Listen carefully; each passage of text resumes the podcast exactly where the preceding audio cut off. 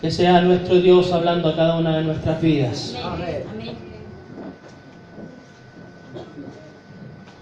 Hechos capítulo 2. Vamos a leer el versículo 43 hasta el versículo 47. Vamos a ver las cualidades de la iglesia de Cristo. Amén. Libro de los Hechos, capítulo 2, versículo 43 al 47. En reverencia a nuestro Señor nos ponemos en pie y vamos a dar lectura a la palabra de Dios. En el nombre de Dios Padre, Hijo y Espíritu Santo. Amén. Dice, y sobrevino temor a toda persona y muchas maravillas y señales eran ellas por los apóstoles. Todos los que habían creído estaban juntos y tenían en común todas las cosas y vendían sus propiedades y sus bienes y los repartían a todos según la necesidad de cada uno.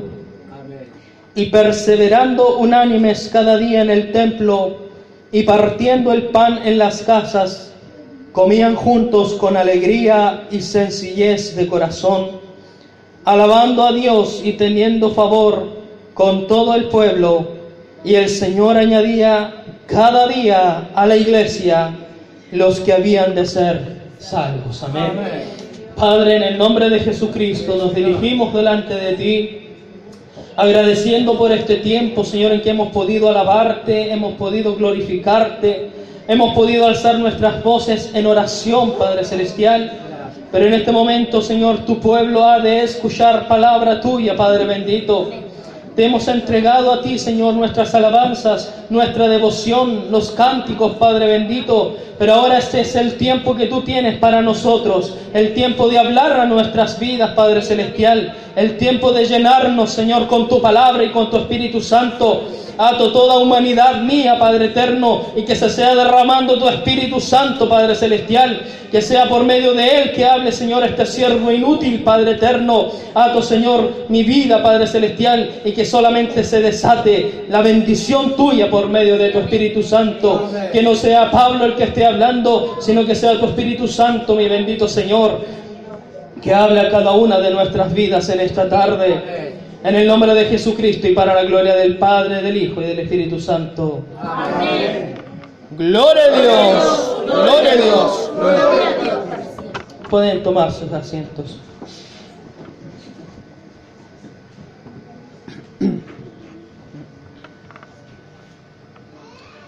Hoy muchas veces cuando hablamos de iglesia, la gente se imagina un templo hecho de material, un templo hecho y levantado por las manos de los hombres, algo que tenga que ver con la arquitectura, con algo que tenga que sea visible.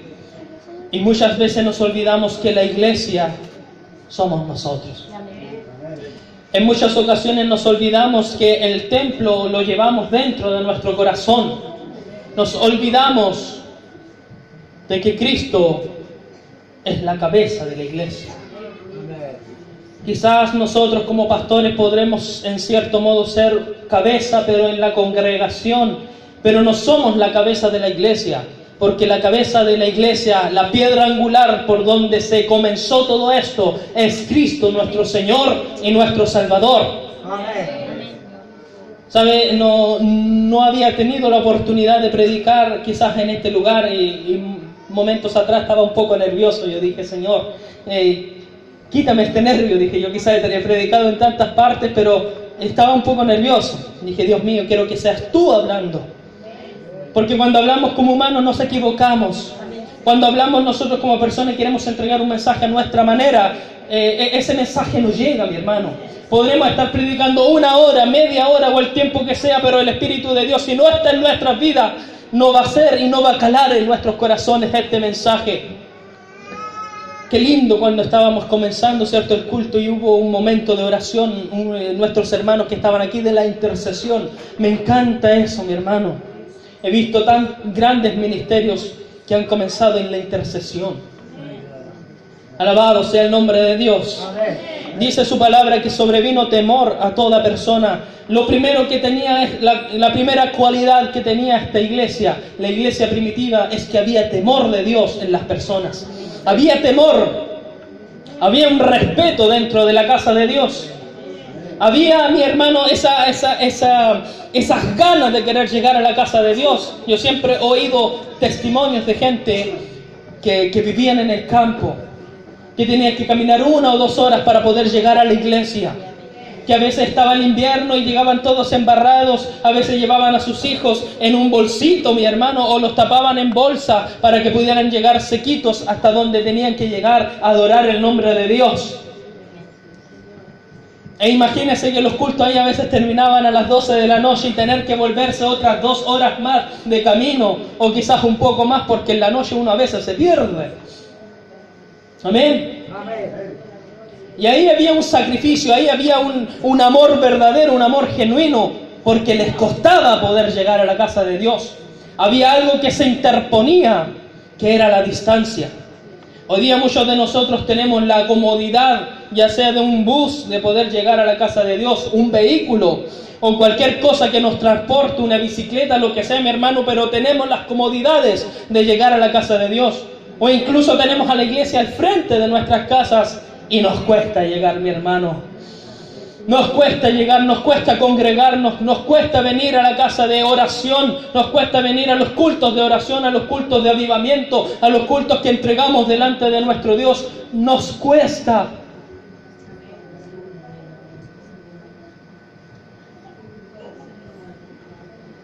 Yo le pedí harto a Dios antes de venir hasta este lugar, cuando nos hicieron la invitación de que Dios pudiese tomar dominio, primeramente de mi vida para poder entregar este mensaje, y en segundo lugar de su vida para que usted lo reciba.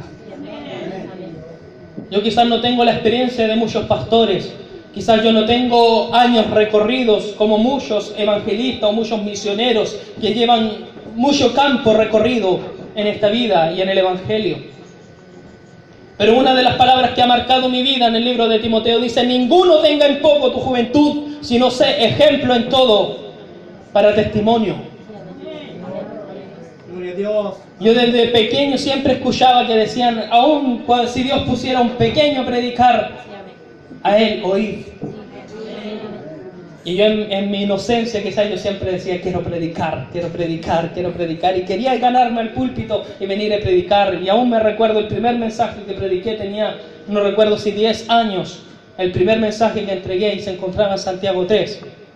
Y hablaba acerca de la lengua, quizás cuántos hermanos le, le hizo así que un niño de 10 años le predicara acerca de la lengua. Pero mi hermano, centrándonos en este mensaje, debe devolver el temor a nuestras vidas. Dice la palabra del Señor que debemos devolver a las sendas antiguas, preguntar por las sendas antiguas y andar en, en ellas, mi hermano. Muchas veces nos cuesta tener temor de Dios. Decimos amar a Dios. Hay, mucha gente que dice, yo amo a Dios. No hay nadie que ame a Dios como yo. Yo le entrego toda mi vida, toda mi devoción delante de Dios. Y viene el primer problema y lo primero que hacemos renegar en contra de Dios. Dios mío, ¿por qué pasa esto? Dios mío, ¿por qué me hiciste esto? ¿Por qué me tienes con esta enfermedad? ¿Por qué me tienes con este problema? ¿Por qué me tienes con esta deuda? Y lo primero que hacemos es que se nos olvida el temor a Dios. La palabra de Dios, el salmista, él dice, la comunión íntima de Jehová es con aquellos que le temen y a ellos hará conocer su pacto, a los que le temen. ¿Usted teme a Dios? Tiene que haber temor de Dios en nuestra vida. Amén. Un temor. Eh, el, profeta Elías, si usted va a la escritura, dice, he sentido un vivo celo de Dios, un temor porque han matado a tus profetas y ahí empieza a decir las cosas que sucedían en aquel entonces y solamente yo he escapado. Pero hay, hay, que haber un celo, un temor de Dios, de las cosas de Dios. El temor, mi hermano, se demuestra todos los días de nuestra vida. Cuando vamos en el nuestro caminar en la calle, cuando estamos en el trabajo, ahí se tiene que demostrar que tememos a Dios. Temor no viene de la palabra de tener miedo, porque Jesús mismo nos dijo, yo ya no os llamaré siervos, ¿cierto? Porque yo ahora soy vuestro amigo. Y Él nos trata como sus amigos. Pero el temor del cual Él habla es el respeto y esa dedicación que teníamos cuando llegamos a la casa de Dios. Amén. No sé si ustedes siempre, bueno, yo creo que hemos oído siempre cuando se dice hemos perdido el primer amor. Amén. El libro de eh, Apocalipsis lo dice. Dice, tengo en contra de ti una cosa y que has dejado tu primer amor. Amén.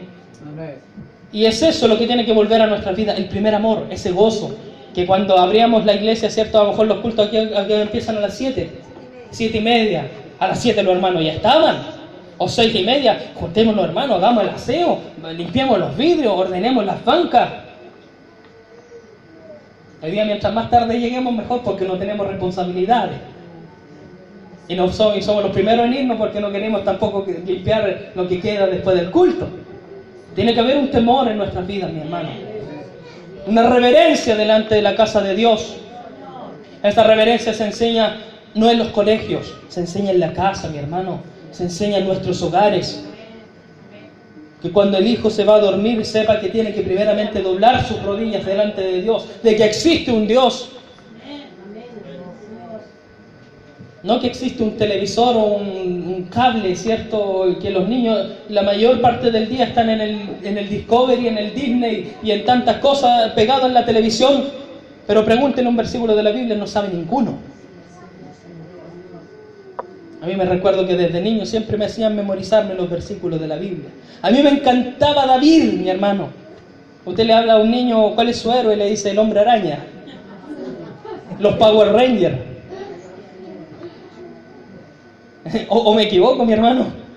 Los héroes de nosotros cuando éramos niños, mi hermano, eran ellos, era David. Hoy yo que a, mi mamá siempre yo le pedía, no sé si ella se acuerda, yo al menos me acuerdo que cada vez que íbamos a confraternidades vendían libritos de para niños y para adultos, ¿cierto? Vendían Biblia y cosas. Yo siempre compraba el libro de David. A veces se me perdía, volvía de nuevo a una confraternidad, la volvía a comprar porque me encantaba David. Eso es lo que falta, mi hermano, enseñar en las iglesias, el temor a Dios. El principio de la sabiduría, dice la palabra de Dios en el libro de Proverbios, es el temor a Jehová. Aleluya. Alabado sea Dios. Bendito sea el nombre de nuestro Señor. Si vamos al Antiguo Testamento, mis hermanos, lo que le acababa de decir, Proverbios capítulo 1, versículo 7 dice, el principio de la sabiduría es el temor de Jehová. Los insensatos desprecian la sabiduría y la enseñanza. El temor es sabiduría. Querer saber acerca de Dios. No debemos nunca dejar de lado el tiempo que le corresponde a Dios. Sabemos que todos tenemos cierto nuestra responsabilidad en el trabajo, en la familia. Tenemos nuestras responsabilidades en la iglesia, y nuestra responsabilidad, ¿cierto?, con nuestro Dios. Muchas veces descuidamos. En, una oportunidad me, explicaron que esto era como un triángulo, mi hermano. Arriba siempre tiene que estar en primer lugar nuestro Dios. Siempre nuestro Dios. Después vienen las demás cosas. Cuando nosotros somos llamados a un ministerio, a veces las cosas cambian, mi hermano. O cuando a veces tenemos una responsabilidad en la iglesia, las cosas cambian. O cuando tenemos un trabajo mejor, las cosas cambian porque eso empieza a tornarse nuestra prioridad. Dejamos de lado a Dios por el trabajo, por un pololeo, por un noviazgo. Dejamos de lado a Dios por, por las bendiciones materiales antes que las bendiciones espirituales. Que Dios tenga misericordia de nuestras vidas.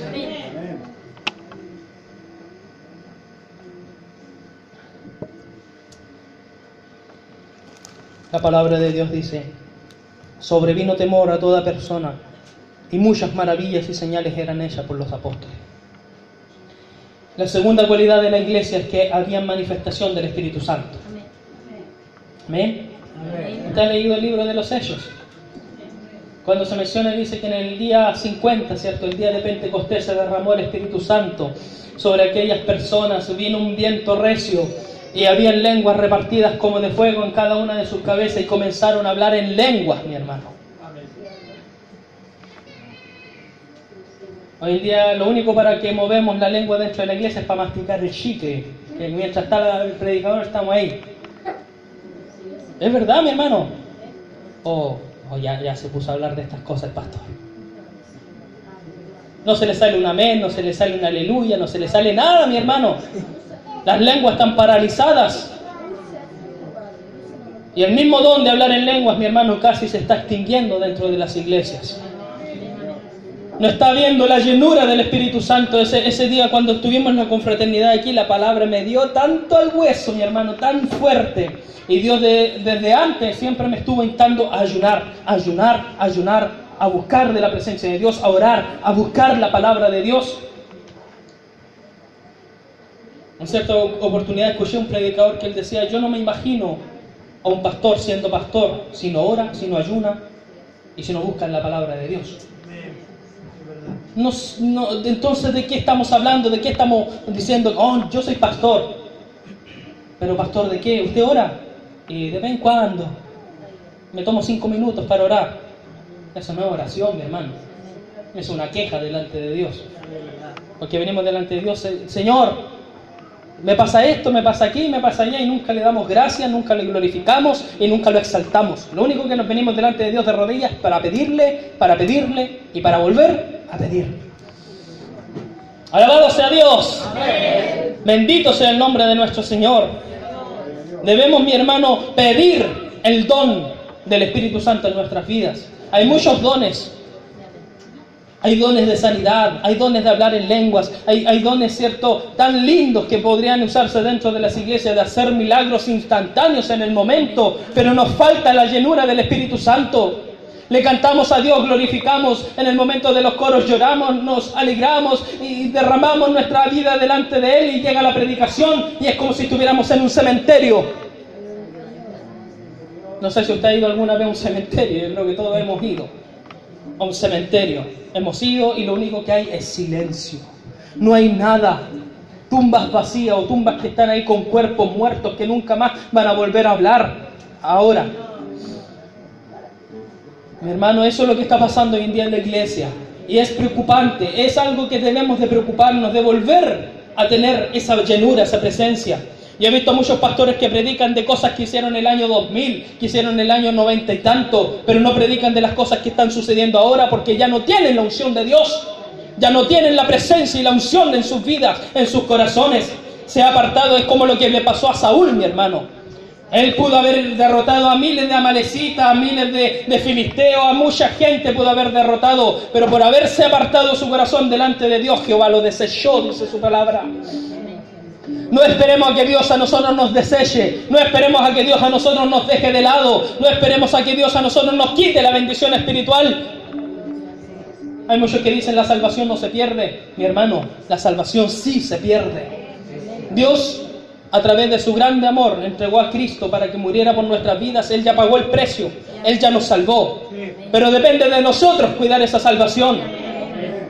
Si no en vano la palabra de Dios escribiría y diría, ¿Cómo podemos entonces descuidar una salvación tan grande? No podemos descuidar esta salvación.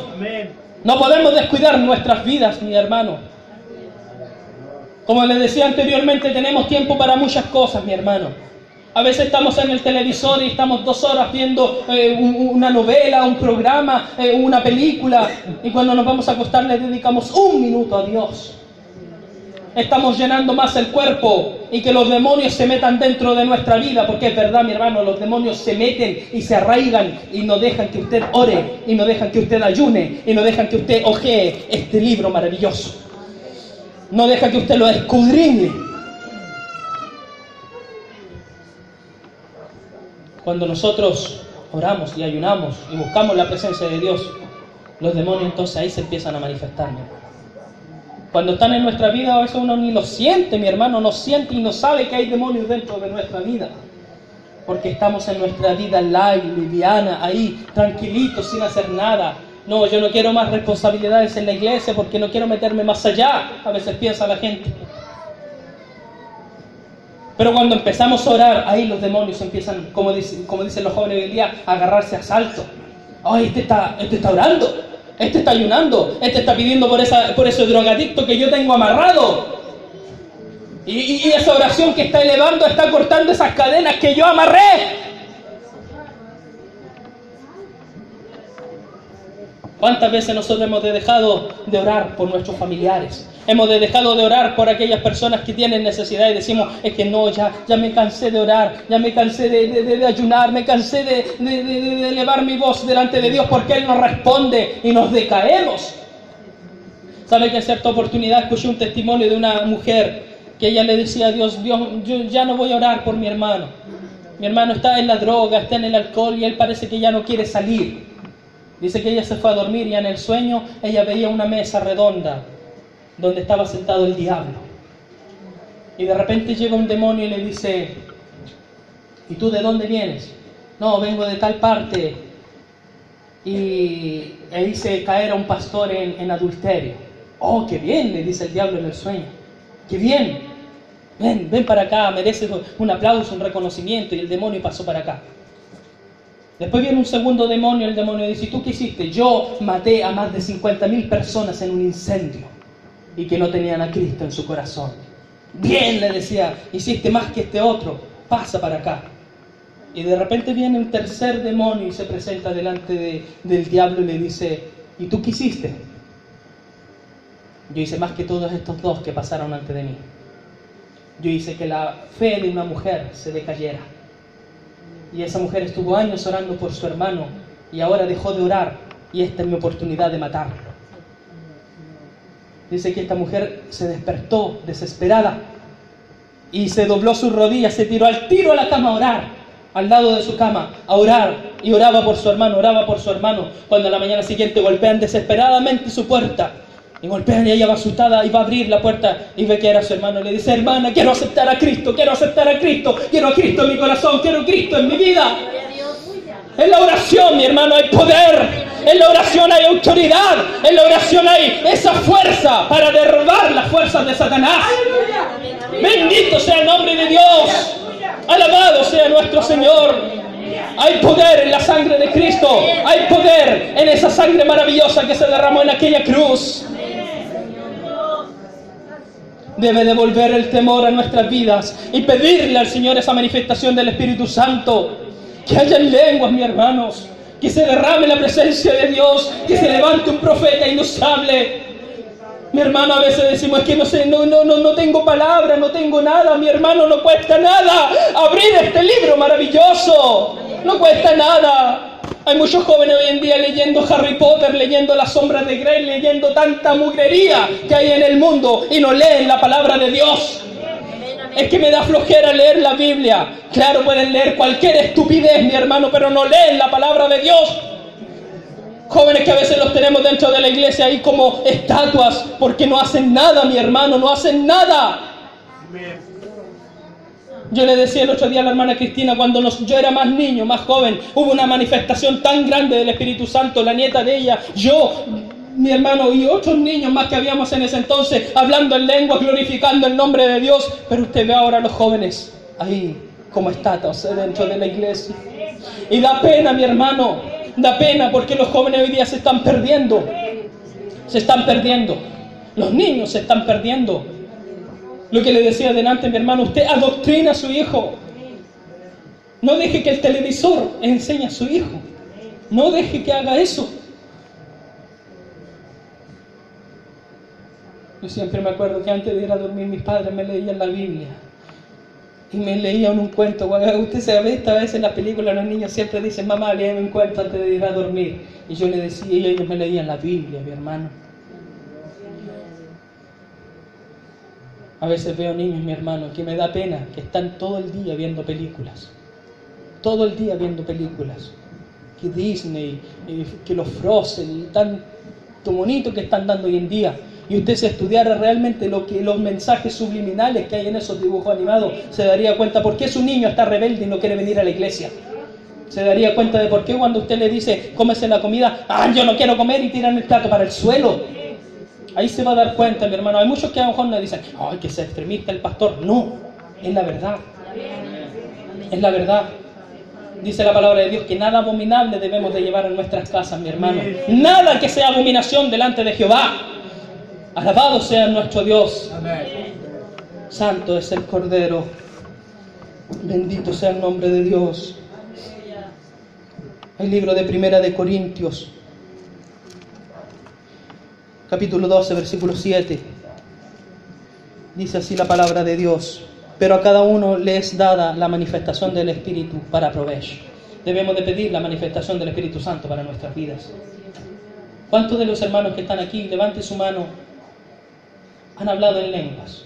Levante su mano. Son muy pocos, mi hermano. Muy pocos.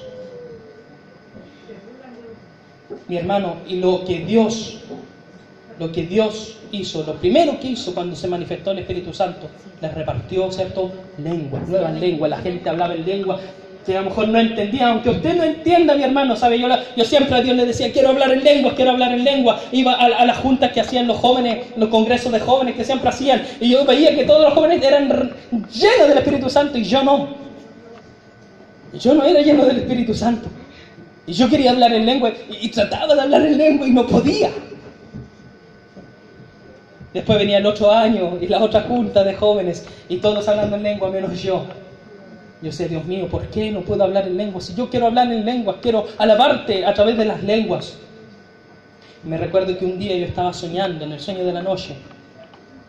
Y cuán importante es cuando a veces Dios nos muestra sueños, mis hermanos.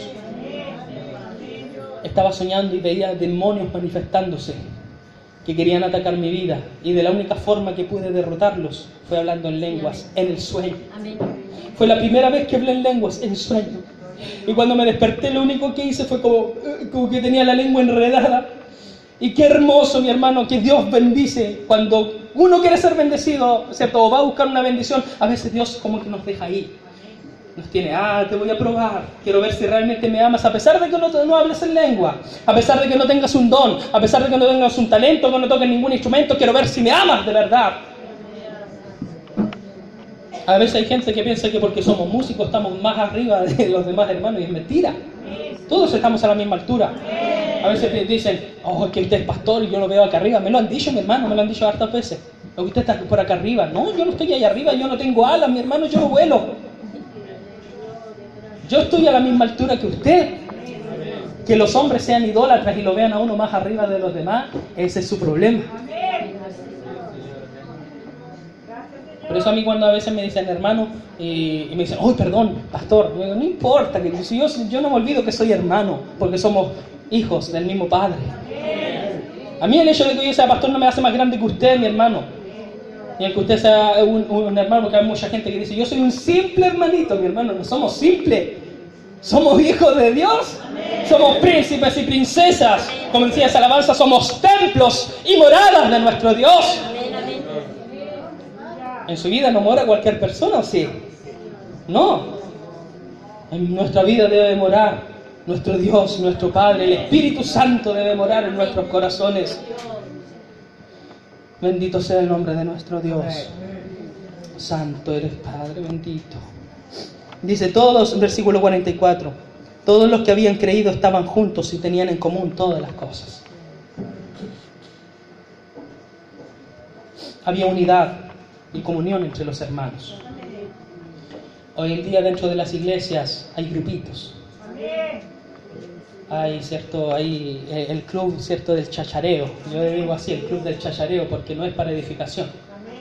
Si se juntaran para, como quien diría, cierto, a, hablar de las cosas de Dios sería distinto. Pero te fijaste lo que predicó el pastor. Se parece que lo dijo por mí. El pastor me conoce, me vino a visitar el otro día y vio como yo tenía la casa. Y por eso predicó eso. No, si la pastora igual, o el hermano tanto, te fijaste en el oficial, tenía la corbata chueca. Es verdad, mi hermano, es verdad, nos venimos a fijar en eso. A mí siempre me pasa en el trabajo. Hay un hombre que me sigue, me sigue, me hostiga, me hostiga.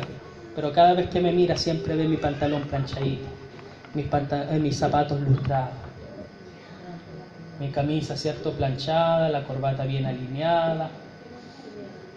Un día me preguntó, me dijo, ¿usted fue uniformado? Sí, le dije, ahí está, pues me dijo. Porque todos los demás con zapatos sucios, y lo miran a uno, mi hermano, lo miran. Pero lamentablemente hay de esa gente también dentro de la iglesia. Que ahí están mirando, mira el pastor, tiene, tiene el cordón desabrochado, o se le metió el pantalón dentro del, del calcetín, o, o- o infinidad de cosas y se empiezan a preocupar de eso. A lo que nosotros debiéramos realmente venir aquí es preocuparnos de cómo está nuestro corazón. Como dice su palabra, nos fijamos en algo tan chiquito que está en el ojo de nuestro hermano y no nos damos cuenta que nosotros tenemos un, un granero lleno de, de- de paja en el ojo, porque no vemos. Somos ciegos espirituales. No nos damos cuenta de que nuestra vida, mi hermano, nuestra vida, nuestro corazón está podrido por dentro.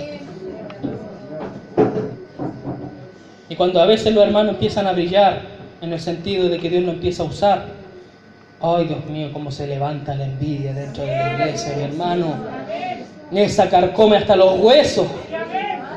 Y hay hermanos que, ay, las pica y, cuando ven al hermano con una linda corbata, un lindo terno, y al otro culto, ahí llegan con el, con el terno más caro y se encalillan más encima. Y ni siquiera son capaces de pagarlo el contado, se encalillan. Vieron a la hermanita con, ¿cierto? con un abrigo de piel, ¿cierto? Bien lindo porque Dios la bendijo. Son, son como el Kiko, mi hermano. ¿Quién no ha visto el chavo del hoyo? El chavo muy, muy humilde, muy sencillo, jugando con un cierto, con cositas de madera o de latita, y viene el Kiko y se gana al lado y, empiezan ahí los pavos reales. Hay hermanos que son pavos reales. ¿Cuántos hay aquí que son pavos reales? Ah, ya, pensé que iban a decir amén. Alabado sea Dios. Hay muchos que son pavos reales, mi hermano, eso hay que ir a dejarlos para allá para el zoológico. No dentro de la casa de Dios. Pero aún más, Señor, yo pido misericordia para aquellas personas. Para aquellos que se creen el cuento. No, que si yo no toco en el coro, el coro no funciona. Es que si yo no voy al, al culto de oración, el culto de oración no va a ser lo mismo. Es que si yo no predico en la calle, ese, ese culto, esa- ese culto de predicación no va a tener unción. Gente arrogante. Vuélvase a las rodillas y arrepiéntase primero. Examine su corazón porque está más podrido que aquellas esas putrefacciones que están ahí en el cementerio, mi hermano. ¿Usted ha ido a ver? Yo por eso le digo, hay tanta cosa que se va a botar para allá. No me refiero a los cuerpos, me refiero a basura que van a botar para allá, cerca del cementerio. Y una de las características del hedor, o sea, de, de esas cosas, el hedor, lo hediondo, mi hermano. Que aunque por muy mucho que usemos el flaño o el agua brava eh, o el Antonio Banderas, no ese olor, mi hermano, aunque usted se perfume de pie a cabeza, se vaya tres veces antes de venir al culto, no se le va a quitar con nada. Somos como verdaderos faraones aquí, envueltos, ¿cierto?, en, en nuestra, en nuestro sarcófago, con esas vendas, mi hermano, y hedionda putrefacción. Que Dios tenga misericordia de nuestras vidas. Que Dios nos enseñe a avivar el fuego de Dios en nuestras vidas. Hay un eslogan en nuestra entidad, ¿cierto?, de aquella llama, dice que la iglesia que arde es la que ilumina. Pero muchas veces nosotros estamos ahí abajo, escondidos, nuestra luz no resplandece como se dice ese himno tan hermoso. Dice, haz tu luz resplandecer, que brille Cristo solamente en nuestra vida. Alabado sea el nombre de nuestro Señor. Tiene que haber unidad y comunión dentro del cuerpo, mi hermano. Si hay un grupito, mi hermano, que sea para la oración. A veces nos juntamos, sí, compartimos, hacemos muchas cosas, pero también que sea un momento grato en la palabra de Dios, como una célula, antiguamente le llamaban las células, yo no sé cómo se le llamarán ahora, pero para mí era muy lindo ese nombre, célula, la visión celular, como se le llamaba. Eh, eh, gracias a Dios nosotros estamos pasando por ese proceso ahora en la iglesia, porque desde que empezamos la reconstrucción hemos estado de casa en casa haciendo los cultos, y qué bendición ha sido mi hermano, qué bendición. Porque ahí en lo poquito, mi hermano, en lo humilde, Dios no, no, no nos ha vuelto a enseñar de dónde nosotros salimos. Porque hay gente que a veces empieza grande y no sabe lo que significa estar abajo. Pero Dios a nosotros nos recordó aquellos tiempos maravillosos de los años 93, cuando empezó esta obra, la iglesia Anisi. Somos una iglesia joven, tenemos 21 años. Vamos a cumplir 22 este otro mes, en abril. Yo estoy un poco más viejo. Bendito sea el nombre de Dios. Pero qué hermoso, mi hermano, es ver la unidad en el cuerpo. A veces hay lazos que se empiezan a distanciar, pero Dios toma estos medios para volvernos a unir. Dios ha tomado este día, mi hermano, para que nosotros nos unamos y no sea la iglesia alcanzando multitudes ni el templo inicio, sino que sea una sola iglesia. Quizás no seamos tantos los que vinimos, quizás no seamos muchos en nuestra congregación en relación a ustedes, pero en los pocos que hemos venido, hemos venido para bendecirles.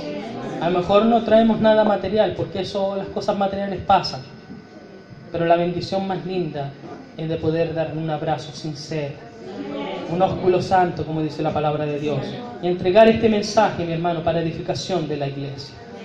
Bendito sea el nombre de Dios. El libro de Efesios, capítulo 4, versículo 3 dice, solícitos, o sea que debemos ser solícitos en guardar la unidad del Espíritu en el vínculo de la paz. O como dice un mensaje también de la palabra de Dios, seguid la paz con todos y la santidad sin la cual nadie verá a Dios. Amén. Amén. Gloria a Dios. Me dio calor. Yo no sé si usted siente el mismo calor que yo, pero siento un fuego del mover del Espíritu Santo en nuestra vida en esta tarde. No deje que ese espíritu se vaya. Hay mucha gente que va por el campo tratando de agarrar codornices y a veces no pescan ni una. Pero aquí el Espíritu Santo está ahí presto para que usted lo tome y lo deje en su vida, en su corazón.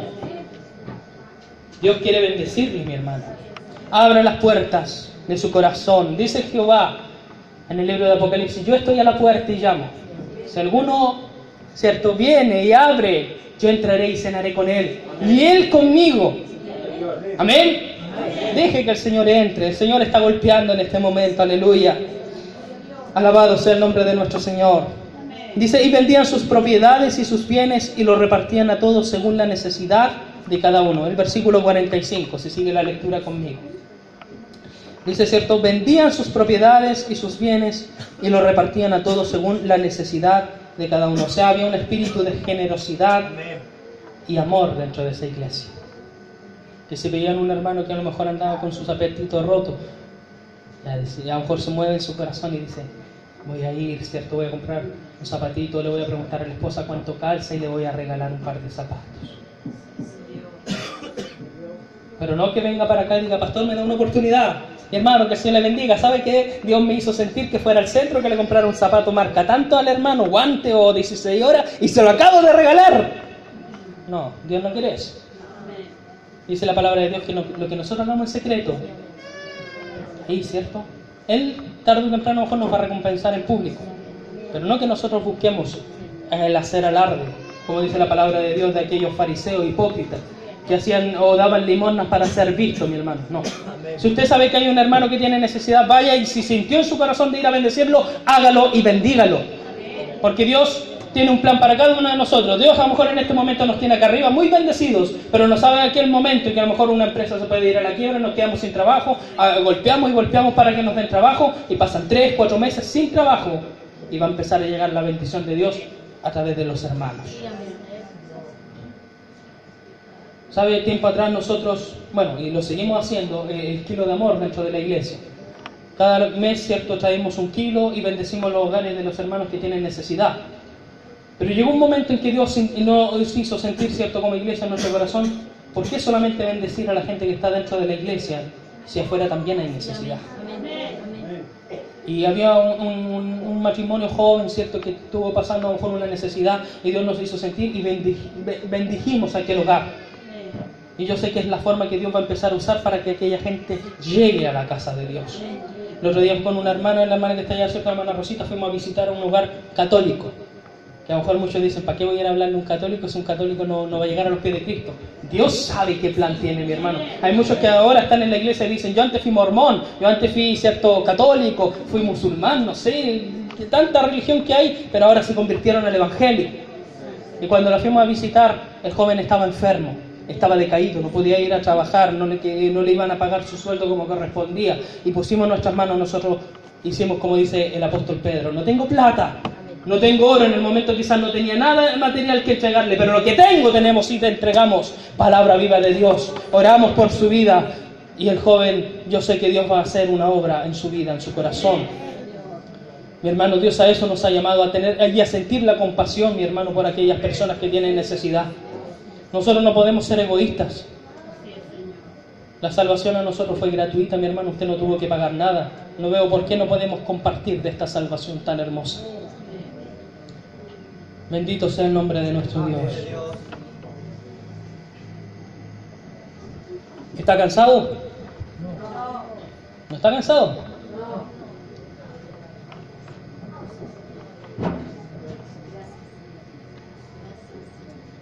Acabo de terminar la introducción. Bendito sea el nombre de Dios. Versículo 46 dice, y perseverando unánimes cada día, ¿dónde? Perseverando unánimes cada día en el templo y partiendo el pan en las casas, comían juntos, triste, ¿cierto? No, ¿con qué? ¿Y con altivez en su corazón? Sencillez. Alabado sea Dios. Bendito sea el nombre de nuestro Señor. Dice que ellos estaban en el templo, perseverando unánime en el templo, no quedándose en las casas, mi hermano. Escuche bien esto. Como dice un predicador por ahí, yo creo que muchos conocen a Josué Irión, él dice, escuche bien, dice la gente. You know, my friend. él predica así, eh, tiene su, su manera de predicar. Escuche bien lo que le voy a decir mi hermano. No se quede por nada ni por una enfermedad en su casa. Hay muchos que dicen, no, es que, es que tengo que recuperar. Es que el doctor me dijo eso. Y le damos el crédito al doctor. Pero sabemos que Dios a nosotros puede hacer una obra tan grande en nuestras vidas. Dice la palabra de Dios que traían a Jesús a los enfermos. No era Jesús el que iba a las casas, mi hermano. A Él le traían los enfermos. O sea, nosotros tenemos que venir delante de la presencia de Dios. Si usted ve en la escritura, menciona, habla acerca de, del hombre paralítico, dice que lo trajeron, lo, ¿cierto? Eh, eh, abrieron en la parte alta, ¿cierto? Hicieron un, a lo mejor un agujero y lo bajaron. Pero dice que no era el hombre paralítico el que tenía fe, sino que los que lo traían. Amén. O sea, cuando usted un día, a lo mejor hay hermanas que a lo mejor su esposo no son convertidos o hermanos que su esposa no son convertidas, tráigala por fe un día.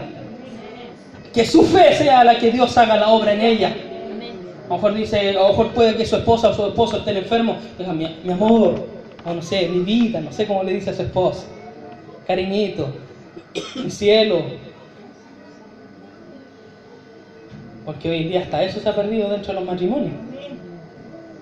Todo es lindo en el matri- eh, al principio, el primer año de matrimonio. Al principio volaban las flores, así ahora vuelan los platos. Al principio llegaba con bombones y le sacaba para atrás la silla, mi amor, siéntese. Ahora no, los bombones no llegan y, y cuando se van a comer ahí a la mesa dicen, no, yo ya me serví, si tú querés comer, come, si no, me da lo mismo. Porque pasa, mi hermano, pasa. Lamentablemente pasa. Hay muchos que se ríen y, y a lo mejor causa risa, pero es verdad, mi hermano. Y cuando una vez se va a visitar, ¿cierto? Eh, porque me ha tocado ir a visitar hogares que a lo mejor no sirven a Cristo. Una vez se va entrando y escucha el griterío. Uno golpea la puerta y la Biblia está ahí en, en el centrito de la mesa y ahí todo es paz, con dulce paz, cuando viene el pastor a visitar.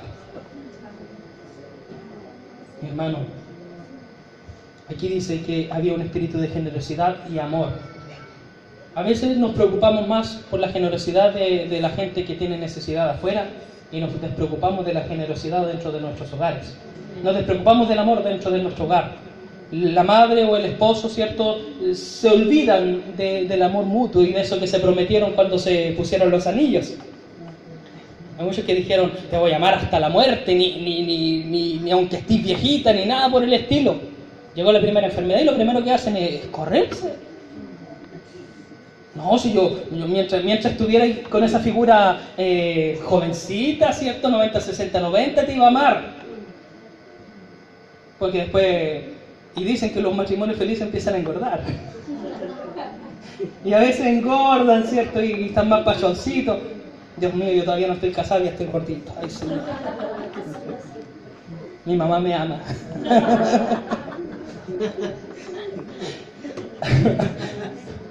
Bendito sea el nombre de Dios. Y, y- y no pierda eso, mi hermano, no pierda la alegría en su hogar.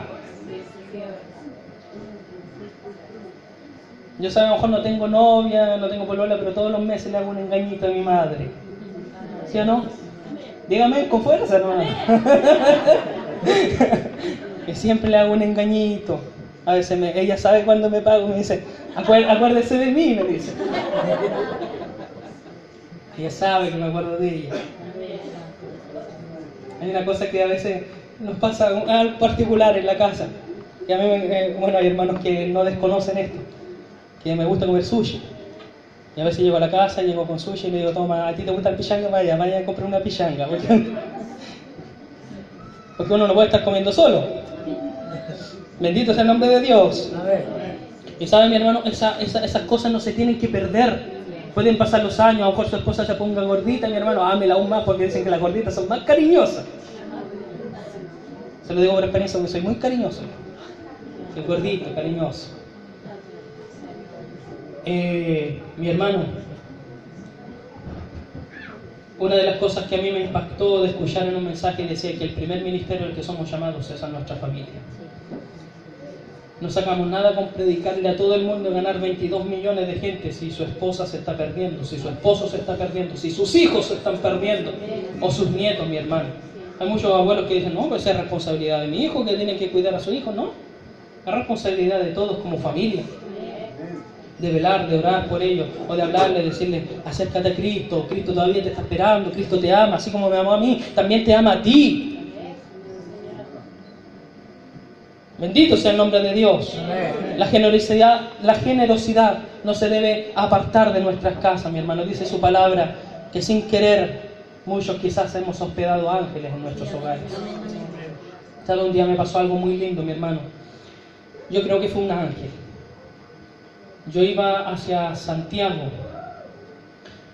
y tomé el bus y llamé al pastor por teléfono y dije, pastor, voy en camino. Y cuando colgué, eh, la persona que iba al lado me dijo, ¿usted es evangélico? Sí, le dije yo, voy a una iglesia evangélica. Y empezamos a conversar en el camino, todo bien. eh, y cuando nos bajamos del bus me dijo, ¿sabe qué? Quiero invitarlo a comer. Yo dije, Señor, tú sabías que tenía hambre. Y me invitó a comer. Eh, parecerá gracioso, pero es verdad. Me invitó a comer. Nos sentamos, él pidió unas cuantas cosas, comimos. Después fue cuando mí, se despidió de mí y, como que algo me pasaba ahí en la mano. Y yo le dije, no puedo recibírselo. Me dijo, no me haga perder esta bendición, porque yo sé lo que usted Dios lo ha llamado. Y acepté lo que me había dado. Después, bueno, viendo eran 10 mil pesos, lo eché en mi bolsillo. Él me dejó su contacto y todo. Después, cuando me reviso en el bolsillo, no tenía su contacto, no tenía su tarjeta, no tenía nada. Traté de ubicarlo o al- algo por el estilo y no lo encontré. Yo dije, Dios mío, tú fuiste el que me bendijo. Tú enviaste ese ángel. A veces el hecho de que a lo mejor seamos pastores no quiere decir, bueno, en ese entonces yo no era pastor, pero a veces uno también pasa necesidad, mi hermano. A veces uno va con lo justo, sobre todo para esta fecha de la Junta, mi hermano, a veces uno no, los pastores a veces no tenemos ni siquiera para comprar un heladito allá.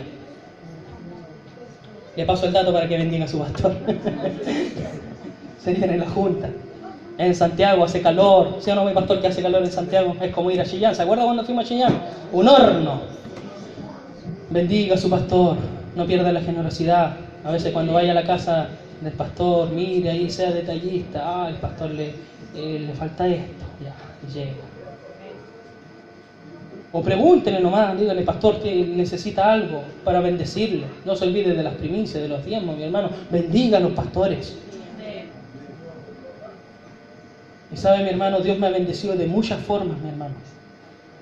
Sabe, quiero decir esto, pero para el aumento de fe suya.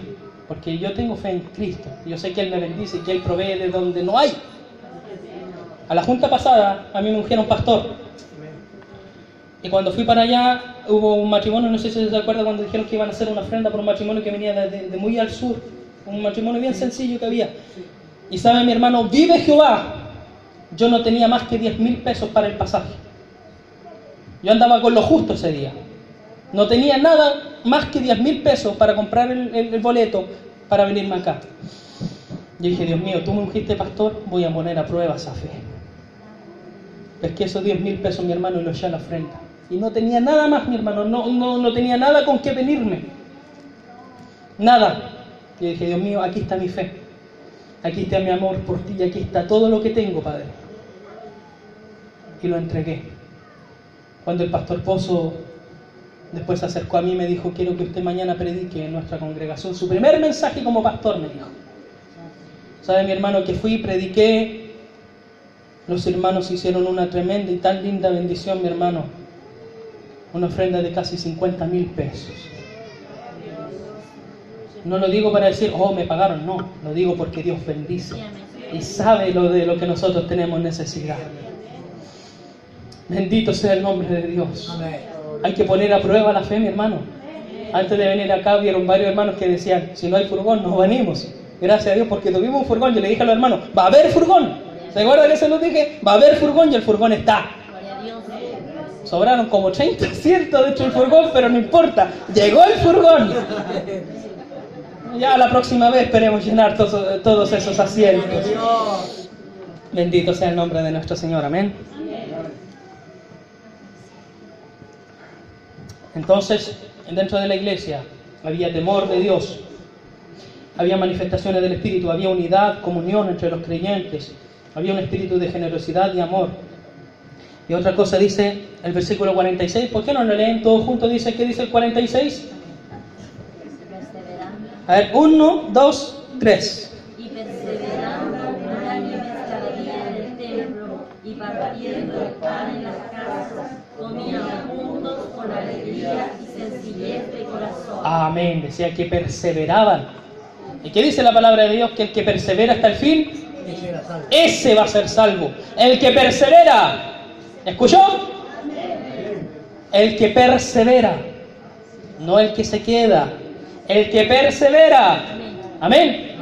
A veces acaban los amenes porque no les gusta que hablen de perseverancia. A veces es que como humanos, como carne, somos muy dejados. Somos muy así como, mientras más calentita esté la casa, ¿cierto? Mejor. Y nos quedamos. Es que la iglesia hace frío. ¿Para qué no voy a ir a pasar frío? Es que está lloviendo. ¿Para qué me voy a ir a mojar? Pero mi hermano, aunque haya lluvia, aunque truene, aunque caiga nieve, ¿cierto? Pase lo que pase, lleguemos a la casa de Dios. Pensé que iba a decir amén. No importa. Pero lleguemos a la casa de Dios. Amén. Versículo 47 dice, alabando a Dios y teniendo favor con todo el pueblo. El Salmo 150 yo creo que todos lo conocemos. ¿Cierto? Y al final de ese capítulo dice que todo lo que respira, Amén. alabe a Jehová. O sea, ¿cierto? Dice, alabando a Dios y teniendo fervor con todo el pueblo. Eh, es lindo cantar al Señor. Es lindo entonar alabanzas. Es lindo eh, sentir la presencia de Dios a través de los cánticos. A mí una de las cosas que siempre decimos en la iglesia que es tan lindo escuchar la mandolina sonar. eh, hay a veces instrumentos que están ahí porque no sabemos tocarlos, mi hermano pero que Dios dé la gracia. Y también en este lugar, ¿cierto? Que yo sé que también hay hermanos que están aprendiendo a tocar instrumentos. Qué lindo vi cuando empezaron a llegar los niños. Cada uno con su guitarra. Llegó hasta una chiquitita, creo que vi una guitarra azul por ahí. Chiquitita la guitarra. Pero lindo, mi hermano, porque ya tienen la actitud de adoradores. Ya tienen esa actitud de querer adorar a Dios. Dice la palabra de Dios, instruye al niño en su camino y cuando sea viejo no se apartará de él. Instruyan a estos pequeños, manténganlo en la casa de Dios. Denle esa responsabilidad, aunque las cuerdas estén desafinadas y aunque no se sepan las notas, no importa, están ahí adorando a Dios en su niñez, ¿cierto? en su inocencia, ellos saben que están ahí adorando a Dios. ¿Sabe? Yo a la iglesia les decía el otro día que me, daba gusto a mí ver a, veces a los niños que llegan de allá a nuestra congregación y llegan con su sobrecito de diezmo, niños de dos años, niñas que tienen ocho, ¿cierto? Otras que son más chiquititas, ¿cierto? Niñas que llegan ahí con su sobrecito del diezmo y lo entregan, mi hermano. A lo mejor no le trabajarán un peso a nadie, mi hermano, pero ellos reciben a veces, ¿cierto? Toma, aquí tenéis mil pesos, ahí tenéis esto, o una mesada, ¿cierto? O saben que tienen la, ¿cómo se llama? Eh, Las cargas familiares, algunos papás le dan las cargas a los niños, ¿cierto? Y ahí separan, separan su diezmo y lo entregan para el Señor. Enséñele desde niño a su hijo a ser un hombre bendecido, de bendición, para que pueda con el tiempo bendecir. Amén. Y el último punto, mi hermano, y en el mismo versículo 47 dice, y el Señor añadía cada día a la iglesia los que habían de ser salvos. Amén. Amén. El Señor va a empezar a añadir en este lugar. También en nuestra congregación, yo un día les conté a nuestros hermanos un sueño precioso que Dios me entregó. Y yo sé que es de Dios. Y veía muchas familias nuevas que llegaban a nuestra casa. Gente nueva que no conocía acerca de Dios. Y llegaban y llegaban. Un día también veía el templo de nuestra iglesia terminado, lindo, precioso. Y al lado de nuestra iglesia había otra iglesia. En una iglesia pastoreaba él y en la de al lado era la iglesia que pastoreaba yo. Y había un muro que separaba ahí porque en la iglesia donde estaba él había pura gente ancianita y en la iglesia mía había puros jovencitos. Y yo decía, no puede estar esta barrera entre medio de esta iglesia. Y sacábamos el muro y se unían los ancianos con los jóvenes. Yo sé que eso tiene un mensaje espiritual. Amén, porque a veces los jóvenes miran en menos a los ancianos. Que piensan que, ah, no, si ya pasó su tiempo, o gente de campo no tiene nada que ver. Mi hermano, he conocido gente que no sabe leer ni escribir, pero predican la palabra de Dios con una autoridad y poder de Dios que hasta los que salen de teólogo y escatología y miles de cosas, mi hermano, que estudian, no tienen tal unción que Dios le puede entregar. Dice la palabra de Dios en lo último que leíamos, que Dios va a añadir a los que tienen que ser salvos. Eso no quiere decir que usted va a estar ahí sentado eh, eh, aquí en, la iglesia sin hacer nada. No. Tenemos que salir también y predicar la palabra de Dios. Porque ese fue el mandato de Dios. Ir y predicar el evangelio a toda criatura. Dice que el que creyere y fuere bautizado será salvo. Debemos de llevar este mensaje que les convence, les, con- pueda convencer. A veces se, me- traban las, ta- la- las palabras, decir las palabras. Perdón. Así cuando el diablo a veces se enoja, no quiere que nosotros hablemos ni predicamos la palabra de Dios. A me ha pasado, mi hermano, ¿sabe? Yo les contaba a los hermanos una vez, llegó un joven a la iglesia. Eh, pasó, eh, empezó a llegar a la iglesia, empezó ¿cierto? a venir a los cultos.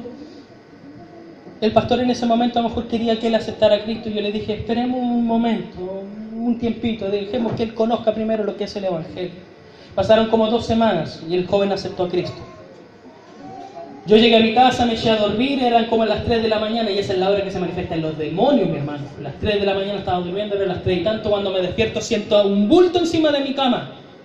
Y traté de mover mis piernas y no podía porque había un peso encima de mi cama. Y cuando me despierto, mi hermano, en esta posición había un demonio con los ojos rojos mirándome y enojado, así como con odio mirándome. Dije, ¿tú qué haces aquí? Ándate de aquí, ¿tú crees que me va a atemorizar? Le dije yo. Y me miraba y me miraba así como, uy, como que le crujían los dientes. Se empezó así como a desvanecer. Al culto siguiente me encontré con este joven de nuevo y me dijo, ¿sabe qué? Me pasó algo muy extraño. Encima de mi cama se paró una cosa negra, me dijo que me miraba con ojos rojos y me decía que me matara. Mi hermano, el diablo está enojado cuando un alma se convierte a Cristo. Cuando usted trae un alma a Cristo, también el diablo se va a enojar con usted. Pero si nosotros estamos ahí de brazos cruzados en la iglesia sin hacer nada, el diablo no se va a preocupar por usted, ni siquiera se acuerda de usted, mi hermano. Hay hermanos que dicen, oh, es que el diablo ya metió la cola, y siempre le echan la culpa al diablo. No sé si se ha dado cuenta. Tienen problemas y dicen, es que por la culpa del diablo. Mi hermano, el, el diablo está por allá, por Hawái o por la India. Quizás ni sabe que usted existe, porque usted no ora, no ayuna, ni lee la palabra de Dios. Y nunca hemos conquistado un alma para Cristo, Él no se va a preocupar de usted y de mí si no hacemos eso. Son los demonios que andan ahí revoloteando, dando vueltas y tratando de juguetear y hacer cosas que a nosotros nos hagan caer. Pero si el diablo realmente viniera, mi hermano, ahí sí que la, eh, pasaríamos. Porque dice la palabra de Dios y lo menciona él como el hombre fuerte. No, esto no lo digo como para alabar al diablo, no. Pero es que muchos que le echan la culpa al diablo sin saber quién es realmente el diablo. A veces ni siquiera conocemos a Dios y creemos conocer al diablo. Debemos de aprender a conocer quién es nuestro Señor Amén. Para poder batallar contra aquellas huestes, mi hermano. ¿Sabe? El diablo, Dios, por eso le digo, está enojado, está molesto cuando buscamos de las cosas de Dios. Cuando usted se esfuerza y llega a la casa de Dios, a pesar de que está enfermo, llega a la casa de Dios, el diablo se enoja y le pone otra enfermedad. Para que no llegue. Pero si usted sigue siendo constante, como dice la palabra del Señor, perseverando, siga adelante, mi hermano. Yo eh, eh, escucho siempre al pastor, él siempre da el consejo, siempre da el mismo consejo a, los jóvenes, que, que- sigan adelante, que no se pierdan, que el mejor lugar donde podemos estar es la casa de Dios. Y es verdad, mi hermano. Los jóvenes hoy en día tienen muchas cosas que hacer. En su mentalidad piensan que tienen muchas cosas que hacer. Eh, van a fiestas, hacen miles de cosas. Estos días hemos, hemos orado mucho por los jóvenes, sobre todo los que han entrado a la universidad, para que Dios, ¿cierto?, les libre de las cosas que hay adentro. Porque a veces mi hermano, lamentablemente, yo siempre le dije a Dios, yo no quiero estudiar porque no quería alejarme de Dios. Y yo nunca he pasado por la universidad. Y muchos me decían, si tú no estudias, tú no vas a ser nadie, me dicen. Nadie se va a fijar en ti, no vas a tener una familia, no vas a tener algo con que sustentar a tu hogar. Yo digo, tengo a Cristo y lo tengo todo. A lo mejor no tengo un título profesional, a lo mejor no tengo un gran trabajo, soy un simple guardia de seguridad, pero Dios ahí me ha bendecido. En lo poco he sido fiel y en lo mucho Dios yo sé que un día me va a poner. Pero eso mucho yo sé que está allá arriba. Allá arriba está mi cuenta de ahorro, mi cuenta vista, está toda mi cuenta allá arriba. Porque yo sé que mi recompensa está allá arriba. Estas cosas se las van a comer las polillas. A mí a lo mejor cuando me muera mi hermano me van a poner el mejor traje, me van a, a- hacerme un peeling en la cara, ¿cierto? Quitarme toda la arruga y verme hermoso en el momento de, mi, de, de morir. Pero eso se lo va a comer los gusanos, mi hermano. ¿Para qué tan hermoso si yo siempre he dicho que soy feo? me dice. Eh, se van a comer algo ahí los gusanos.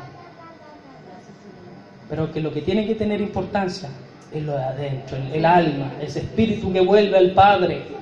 Es eso lo que debemos de cuidar, mi hermano. Amén. Dios le bendiga.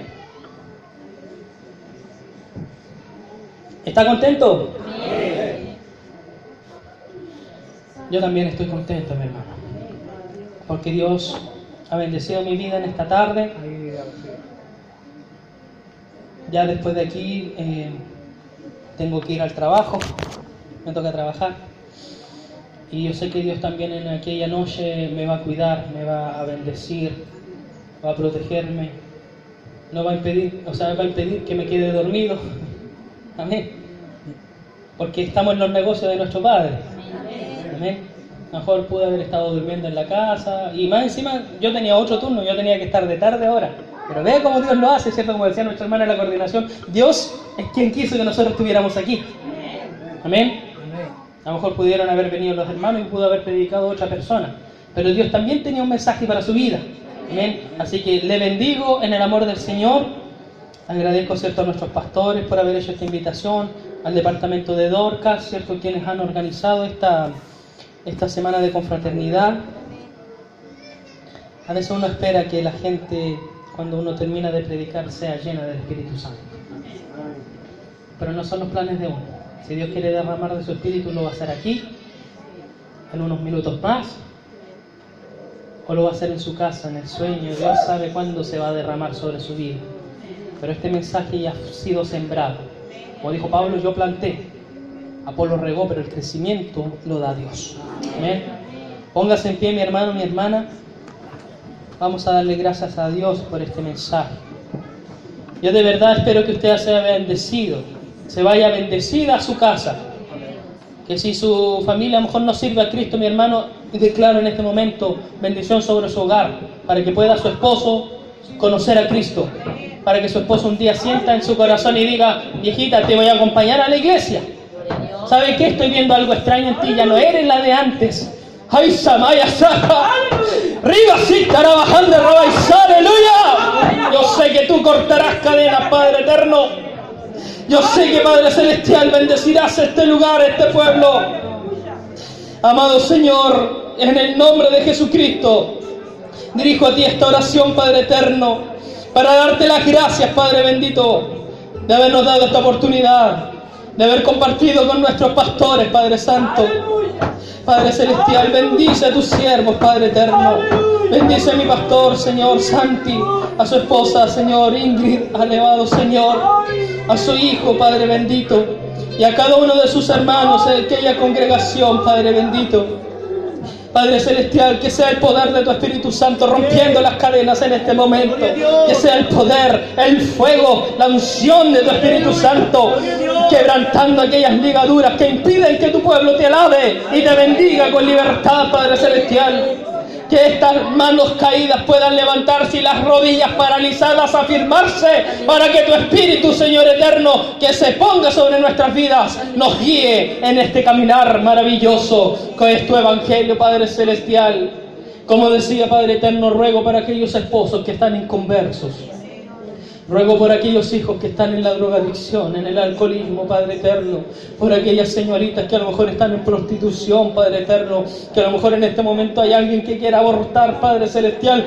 Padre Eterno, que sea tu mano de misericordia ahí. Ahora, Padre Eterno, que traiga el, el convencimiento a su vida de que no mate aquella criatura, Padre bendito. Padre Celestial, vemos alrededor, Señor, de nuestro país. Cuántos incendios han habido, Padre Eterno, que en aquel Congreso en, Valpara- en Valparaíso están aprobando leyes a favor de la homosexualidad, a favor de los abortos, y tu mano, Señor, se está viendo notar a través de esos incendios, Padre bendito. No es casualidad, no es porque haya sido obra de un humano que haya puesto un fuego. Es tu castigo, Padre eterno. El mover de aquel volcán, Señor, es tu advertencia de que tú vienes pronto, de que el mover de tu Espíritu Santo viene sobre nuestro país, Padre eterno, para llevarse a aquellos que tú quieres llevarte, Padre celestial de la gloria. Yo sé que tú vas a hacer grandes cosas, milagros y prodigios a través de nuestras vidas. Prepara nuestras vidas, Señor. Prepara nuestros corazones, prepara nuestros espíritus, Padre celestial, para poder recibirte, Padre eterno, y que si morimos, Padre eterno, para ti morimos, sea que vivamos o que muramos, de ti somos, de ti pertenecemos, de ti somos, Padre Santo. Santo, santo, santo eres, Señor. Padre bendito, esta tierra, Señor, se está moviendo, no solamente en Chile, sino que en muchos países. Tu advertencia, Señor, viene pronto. Tú hablas a tiempo y hablas afuera de tiempo. Yo sé que empezarás a levantar a aquellos profetas verdaderos que se levanten en medio de tu pueblo y que nos digan lo que tenemos que hacer, Padre Celestial. Porque dice tu palabra que a los tuyos, Padre Celestial, nada les ha de faltar. Yo sé que tú nos advertirás, Padre Celestial, para poder seguir predicando tu evangelio, Padre Santo. Oh, bendito Señor de la gloria. Tú tienes el poder. Tuya es la autoridad, el dominio.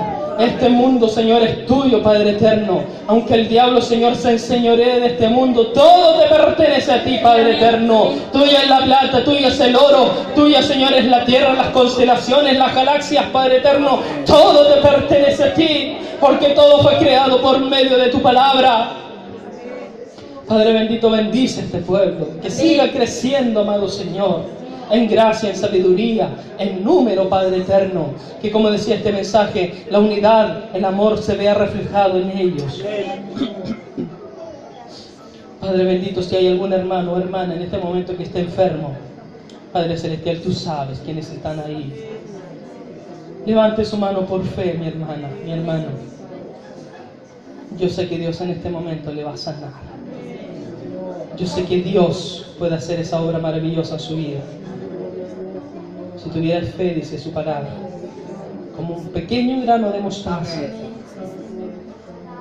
mira cuántas cosas no haría el Señor con tu vida. Levanta tu mano. Si crees, dijo el Señor Jesucristo, verás la gloria de Dios. Aleluya, yo sé que tú, Señor, estás aquí. Siento tu presencia, Padre bendito. Yo sé que tu presencia está en este lugar, amado Señor, no solamente en mi corazón, sino que a través, Señor, de cada uno de mis hermanos y en este templo, Señor, se está moviendo tu espíritu. Que ese espíritu, Señor, sea sanando en este momento, para la gloria y la honra tuya, Señor, para testimonio de aquellos, Señor, que a lo mejor no creen en ti, que si hay gente en este lugar que tiene un cáncer, Padre eterno, ese cáncer sea arraigado de raíz. Que si hay alguna enfermedad venérea, Padre bendito, esa enfermedad sea desapareciéndose. Que los médicos, Señor, puedan extrañarse y decir, ¿dónde está aquella úlcera? ¿Dónde está aquel cáncer? ¿Dónde estaba diagnosticado ese SIDA? Padre Celestial, yo creo en ti, creo en tu palabra y en ese poder milagroso. Amado Señor, y que también haya restauración espiritual. Tú sabes, Señor, por qué has entregado este mensaje. Si a lo mejor muchas veces, Señor, hemos aparentado, Señor, ser cristianos, que de hoy en adelante seamos cristianos genuinos, que seamos cristianos verdaderos, que tu Espíritu realmente muera en nuestras vidas, que nuestras lámparas estén encendidas día y noche. Alabado sea tu nombre, Señor. Bendice a tu pueblo, Padre Santo. En el nombre de Jesucristo y para la gloria de Dios Padre, Dios Hijo y Dios Espíritu Santo. Amén. Démosle la gloria a nuestro Dios. Gloria a Dios, gloria a Dios, gloria al Santo.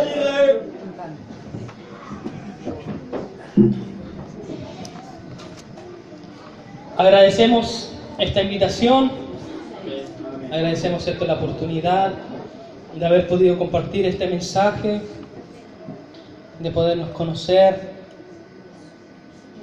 y esperamos vernos en la próxima confraternidad que es en el mes de abril, ¿cierto? El último sábado de abril tenemos nuestra confraternidad de iglesias, así que esperamos ahí vernos, amén.